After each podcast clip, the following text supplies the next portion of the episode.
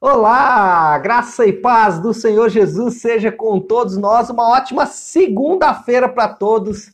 Hoje é dia 14 de junho de 2021. Estamos iniciando aí mais uma semana na bênção de Deus, na presença do Senhor. Semana começando animados, né? Friozinho forte em Belo Horizonte, apesar de que é, o solão já saiu e tá um céu azul muito bonito. Vai estar fazendo frio, né, meu povo de Deus? Mas vamos lá, vamos começar então o nosso devocional de hoje.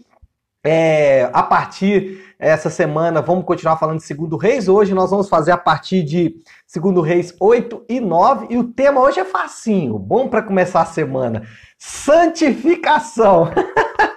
vamos começar a semana bem, vamos começar a semana em alto nível, né? Mas por que, que eu vou falar desse assunto? Bom, Primeiro, porque é o assunto dos capítulos. Deus, ele começou aqui nos capítulos 8 e 9 um grande movimento de reforma no seu povo. Nós sabemos que a nação de Israel, inicialmente o reino do norte, né, exatamente a nação de Israel mesmo, já havia se chafrundado no pecado, né, idolatria. A família de Acabe fez um estrago no reino do norte, um negócio assim absurdo. Só que esse estrago, né, essa idolatria, esse mal, já estava chegando também no Reino do Sul. Ah, inclusive, o rei do Reino do Sul era casado com uma filha de Acabe, um negócio assim bizarro. Então Deus resolve começar ali, né? Resolve, né? Ó, tá dentro, dentro dos planos de Deus. Mas enfim, começa-se então um grande movimento de reforma, de limpeza. Precisava tirar aquela, aquela entulho, aquela aquela tranqueirada velha de idolatria Baal, precisava haver de fato uma reforma. Opa! Deixa eu arrumar isso aqui. De fato, precisava haver uma reforma em todo o povo de Deus. Deus precisava remover as idolatrias, que eram grandes, Deus precisava punir os idólatras e Deus precisava renovar o culto. Literalmente, Deus precisava dar uma limpada na nação, na, é, na nação de Israel, não, né? Deus precisava dar uma limpada no seu povo. Eu estava me lembrando hoje de manhã de um, de um episódio assim bem icônico. Eu ia falar engraçado, mas não sei se é engraçado, não. Eu vou contar e você ri se você quiser. Quando eu tinha lá meus 18 anos, idos de 1996, né, muitos anos atrás, já quase 30 anos isso aí, uh, eu servi exército. Aqui, hoje, onde hoje é a quarta região militar, antes era a quarta brigada de infantaria motorizada. É, um negócio chique.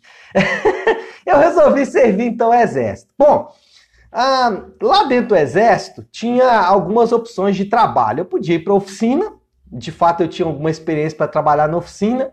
Mas eu não gostava muito de perder minhas noites de sono, não. Então, qual foi a minha opção? Eu fui trabalhar na cozinha, no quartel a gente chama de rancho. Por quê? Porque no rancho, no quartel, quando você. No, no, no, na cozinha do rancho, né, do quartel, quando você estava de serviço, você terminava o seu serviço às 11 da noite e você podia dormir até às 5 da manhã. Se você trabalhasse em qualquer outro setor, quando você estava de serviço, você pegava o turno de meia-noite às duas, ou de duas às quatro, ou de quatro às seis. Você sempre estaria num desses momentos aí sem dormir. E eu falei, não, eu não quero ficar sem dormir, então eu vou para o rancho. Então eu escolhi a cozinha. Na cozinha tinha uma prática que nós tínhamos que fazer, que era catar feijão. As mulheres aí que estão me assistindo sabem como que é chato catar feijão. Talvez algum homem também. Hoje os feijões são mais simples, né? mais limpinhos, mas Lá no quartel, pensa num feijão que tinha de tudo, irmãos. Tinha de qualquer coisa que você possa imaginar. E aí, um dos meus companheiros lá um dia fez uma catada de feijão, mais ou menos, e uh, na hora de servir a comida para todo mundo, um dos soldados lá, um dos uh, membros do quartel, encontrou um grande pedaço, bem grande, caco de vidro e aquilo deu um rebuliço, porque se ah, aquele cara tivesse comido aquele caco de vidro, ele podia ter morrido. Né? E aí tudo aquilo trouxe um pânico para nós que trabalhávamos na cozinha, porque Agora todo mundo ia fazer uma catada minuciosa do feijão para não deixar, né, que ah, o caco de vidro passasse e matasse alguém. Por que, que eu estou dando esse exemplo? Porque nós também precisamos passar por esse momento de limpeza, de catar ali as sujeiras. Nós também precisamos de é, passar de tempos em tempos por uma reforma. Alguns vão chamar esse, essa reforma de processo. A Bíblia chama de santificação. É o processo de Deus de nos limpar. É, é o ato de Deus de nos limpar, de catar ali os pequenos pedaços de caco de vidro ou os grandes pedaços de caco de vidro que podem nos levar à morte, aquilo precisa sair da nossa vida, aquilo precisa sair da nossa existência é, ao custo de talvez comprometer a nossa eternidade. Então, por isso que tem que sair, por isso que tem que fazer uma limpeza de tempos em tempos. Qual é o problema com a santificação? Ou algumas pessoas, né, vão dar o nome de processo. Hoje esse nome tá mais badalado, né? Ah, é, aceita o processo, você está no processo. Mas o nome bíblico é santificação e eu, como prefiro os nomes bíblicos, mas eu quero só dar uma polida aí nesse nome, porque santificação, quando a gente fala de santificação, vem na nossa cabeça a imagem romana né, da igreja romana, que é aquelas pessoas que, por seus méritos, eles se tornam bons. Nós temos é, comumente dois tipos de santificação. Nós temos a santificação pelas obras e a santificação pelas obras, que é você fazer com a sua com, com a força do seu braço, seguindo um passo a passo, você se torna um vencedor, você se torna alguém bom. Qual é o problema da santificação pelas obras ou do processo pelas obras? É que você ou fica esmagado, né? Por quê? Porque você tem que estar sempre bem, você tem que estar sempre produzindo, e você pode se tornar arrogante, orgulhoso, porque é você quem faz. Então, a santificação ou o processo pelas obras, ele vai te levar para esses dois lugares. Ou você vai ficar esmagado, porque você tem que estar sempre produzindo, ou você vai ficar arrogante. Ou as duas coisas, né? ou as duas coisas. É, uma segunda opção é a santificação sem valor. É quando você não dá valor à santificação, não dá valor ao processo. Quem não dá valor ao processo, quem não dá valor à santificação, ele vai ficar cansado. Por quê? Porque ele vai acumulando sujeira na vida dele. Lembra que Jesus falou do fardo pesado? Então, o quem não dá valor à santificação, ele é um acumulador. Então, ele tem um fardo pesado para carregar. E ele se sente sempre derrotado. Quem não dá valor à santificação, ele está sempre achando que Deus está querendo punir ele. Então, quem não dá valor à santificação, ele tem sempre a impressão de que existe um peso da mão de Deus sobre ele. Então, você tem essas duas formas quem é santificado pelas obras, e aí ele tem que estar sempre em alto nível, e quem é santificação sem valor, quem não dá valor à santificação, derrotado e cansado, porque está sempre carregando um peso. A Bíblia oferece uma alternativa: Jesus. Como assim, pastor Léo? A Bíblia fala que a santificação ela não é nem pelas obras ou nem a falta das obras, ela é por causa de um novo relacionamento. Uau! Presta atenção. Isso aqui muda toda a história. Eu não estou em um processo de santificação, nem pelas minhas obras, nem pela ignorância que eu tenho dessas obras. Mas eu estou em um processo de santificação porque agora eu estou em um novo relacionamento com Deus. Eu ando de mãos dadas com o Rei da Glória. Como alguém que anda de mãos dadas com o Rei da Glória pode viver a vida que eu estou vivendo? Como alguém que deu as mãos e que agora caminha em um novo relacionamento, como que eu sou filho de Deus e posso agir como alguém que não é filho de Deus? Percebe que muda toda a história? Eu nem quero é, viver a santificação para me orgulhar disso e nem ignoro a santificação. Eu vivo a santificação porque eu estou de mãos dadas com o Rei da Glória. Bom, essa santificação ela vai gerar alguns resultados na prática. Primeiro, é, na santificação, práticas erradas ficam de fora e novas práticas são absorvidas. Você já deve ter ouvido aquela expressão, né? Se você continuar com as mesmas práticas, você vai colher os mesmos resultados. Você já deve ter ouvido essa expressão. Ela é uma expressão boa e ela é verdadeira, mas ela não contém toda a verdade. Por quê? Porque ela não te dá as novas práticas que você tem que fazer. Ela não te oferece as novas práticas. Então, é nesse novo relacionamento com Jesus, quando você dá as mãos para Jesus, quando você dá as mãos para o Rei da Glória e quando você entra em um novo relacionamento com Ele, não é só um, uma nova mente, não é só uma reeducação da mente, é uma reeducação do coração. Esse novo relacionamento não transforma só a sua mente, ela transforma também o seu coração. Porque não adianta você mudar a mente se você não mudar o coração. Não é, você não deve perguntar por que eu estou fazendo isso. Aliás, você não deve perguntar se eu posso ou não fazer isso. Você deve perguntar o porquê você quer fazer isso.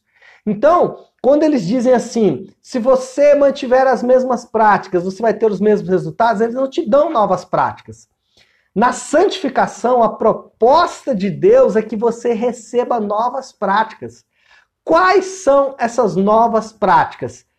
Estão determinados na lei de Deus.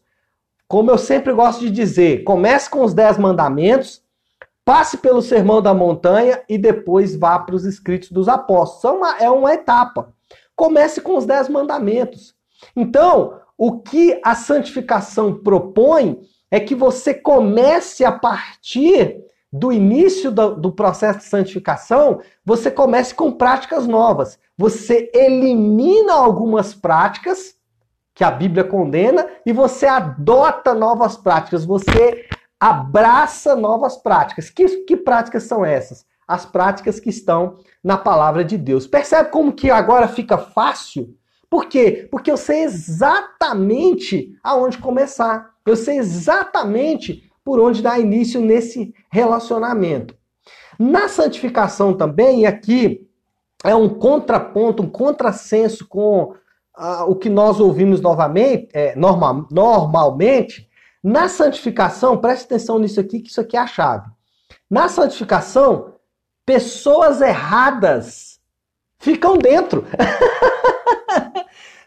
Na santificação, pessoas erradas ficam dentro e novas pessoas são absorvidas. Na santificação, as pessoas elas são o centro de todo o processo. Na santificação, os relacionamentos eles passam a ter um novo brilho. Ah, normalmente, é, quando você, ou quando eu, quando nós, né, ah, normalmente interagimos com as pessoas, quando alguém não nos agrada no relacionamento, o que, que nós fazemos? Descartamos. Né? Quando alguém nos fere, quando alguém nos machuca, quando alguém é injusto com a gente, né? Ah, quando alguém nos faz mal, ou quando até mesmo nós fazemos mal para alguém, a tendência nossa é querer largar aquele relacionamento de lado. Os casamentos sofrem muito isso. Você que é casado sabe o que eu estou dizendo. Quando o cônjuge faz muita raiva, qual é a primeira coisa que você quer fazer? Eu quero ir embora, eu quero largar esse negócio. Na santificação, pessoas erradas ficam dentro. Por quê? Porque no processo de santificação eu aprendo a perdoar, eu aprendo a absorver o prejuízo. Preguei sobre isso ontem na nossa igreja, né? Eu aprendo no, no, na santificação, eu aprendo que as pessoas que me fazem mal são pessoas que Deus morreu para salvar, que Jesus morreu para salvar também. Então, olha só, processo de santificação, para começarmos bem a nossa semana. Dentro da santificação, duas coisas. Primeiro, práticas erradas ficam fora, novas práticas são absorvidas. Pessoas erradas ficam dentro, novas pessoas são absorvidas. Então, isso é o processo que nós chamamos de santificação. Por que, que eu tenho que fazer isso, pastor Léo? Aí você deve estar perguntando. Aí eu volto lá no início. Você tem que fazer isso porque você está em um novo relacionamento com o Rei da Glória. Deus agora te chama de filho. Você é parte da família de Deus. Então, literalmente, você precisa catar o feijão, lembra do feijão? Você precisa eliminar os cacos de vidro, as práticas erradas, mas aquilo que é feijão tem que ser mantido ali. Práticas novas vão ser absorvidas e pessoas erradas, elas vão ficar dentro. Não descarte as pessoas, não. Comece, começa essa semana sem descartar as pessoas. Comece essa semana com práticas novas. Quais práticas, Pastor Léo?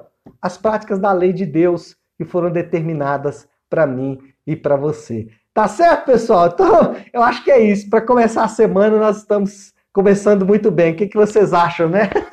Já dá para começar bem essa semana aí, né, meu povo? É, eu queria orar por isso, é, para que nós pudéssemos, né, é, colocar tudo isso aí diante de Deus, para que tudo isso que a gente acabou de falar aqui seja uma realidade nas nossas vidas aí, tá certo? Vamos orar? Se você puder, então, agora, Pare aí por um instante aquilo que você está fazendo e vamos juntos buscar a Deus em oração. Senhor nosso Deus, Pai, a tua palavra nos, nos diz que nós podemos nos achegar a ti, Senhor. E como Jesus nos ensinou a orar, nós podemos chamá-lo de Pai. E isso fala muito forte porque, como filhos do Senhor, nós pertencemos à sua família. Senhor Deus, o que nós aprendemos nessa manhã é que nós estamos em um processo. Esse processo que alguns é, dão o nome, Senhor Deus, de processo nós chamamos de santificação. Nós, nós estamos sendo transformados pelo Senhor a cada dia. Dentro desse processo de transformação, de santificação, ao qual o Senhor nos inseriu, ao qual o Senhor nos colocou. Nós vamos deixar para trás práticas que são práticas contrárias à tua palavra. E que se nós continuarmos praticando, Senhor Deus, nós não vamos conseguir ou não viveremos de fato de acordo com o novo relacionamento que temos com o Senhor. Pai, nós colocamos também diante do Senhor, Pai, as pessoas porque muitas vezes nós somos ensinados, nós somos motivados a deixar as pessoas para trás. Mas a tua palavra nos garante que não devemos fazer isso. Que, pelo contrário, nós devemos entender que o nosso chamado é para sofrer o prejuízo, assim como o Senhor foi injustiçado naquela cruz, nós também devemos fazê-lo, ao, ao custo até das nossas próprias vidas. Pai, nós colocamos a nossa semana, está se iniciando, diante do Senhor, pedindo que o Senhor possa alcançar aqueles que estão enfermos, é, alcançar, Senhor Deus, aqueles que estão abatidos. Oramos, Pai, para nossa querida Meirinha, que está se recuperando. Cremos, Pai, que em pouco tempo ela estará recuperada, voltando para sua casa. Oramos também por aqueles que perderam seus entes queridos nesses dias que o Senhor conforte o coração deles. E oramos também por todos aqueles que têm encontrado dificuldades financeiras nesses dias. Que a graça e a misericórdia do Senhor alcance cada um deles. Assim nós oramos, louvando o teu nome que é santo, o nome de Jesus. Amém. Amém, meu povo querido. então é isso, né? Nós é, vamos ficando por aqui. Uma ótima é, semana e uma ótima segunda-feira para todos nós. Deixa eu